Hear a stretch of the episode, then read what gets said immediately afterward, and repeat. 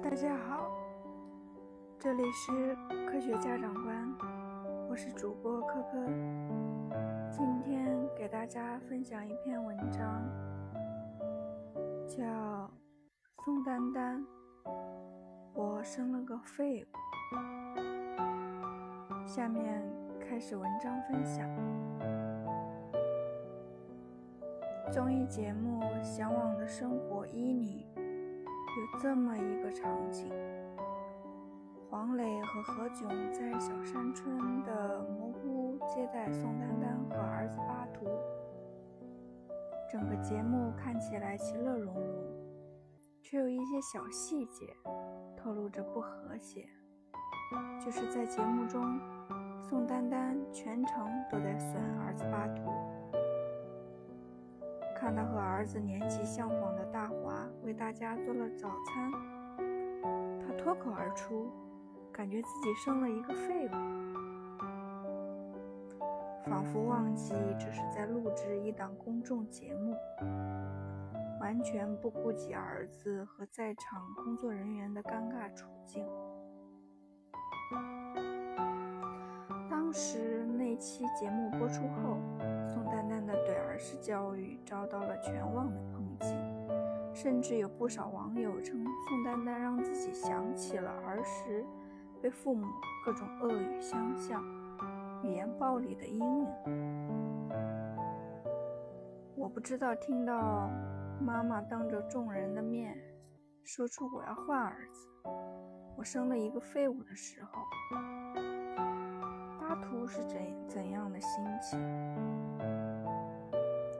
作为母亲，宋丹丹肯定是爱自己的儿子的，这毋庸置疑。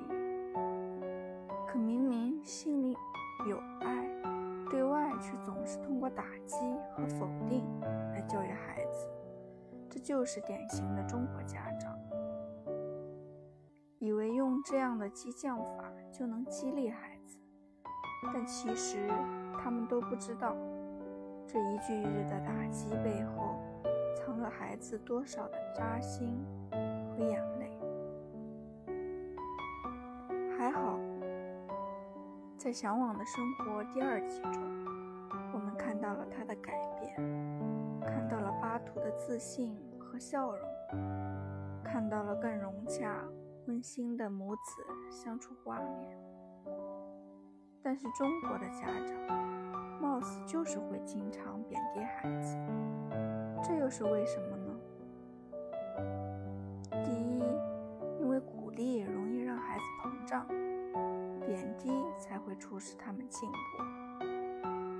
父母那一辈的人很少有要鼓励孩子的概念，始终被灌输的都是谦虚使人进步，骄傲使人落后的思想，所以他们也一直坚信。对孩子应该少鼓励，这样才能不骄傲。第二，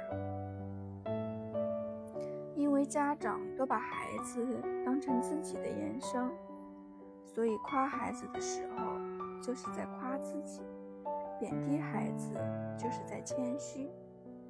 比如在外人面前，当有人夸孩子成绩好时，家长就会说。也就一般。他们班这次还有人数学考满分呢，留下的不仅是说话人的尴尬，还让孩子觉得自己不被认可。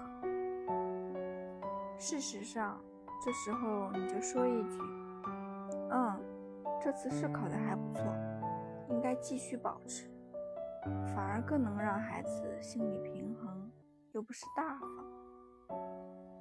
第三。家长可能从内心就觉得孩子是不够好的，总会把孩子往坏处想。比如有的孩子可能成绩有些落后，家长就会觉得他什么都做不好。要是生活上犯了点错，那要不是说笨死，要不就说一点用没有，学习不好，做这点事小事也不行，以后能干什么？事实上，家长经常贬低孩子，给孩子造成的往往是心理层面的伤害。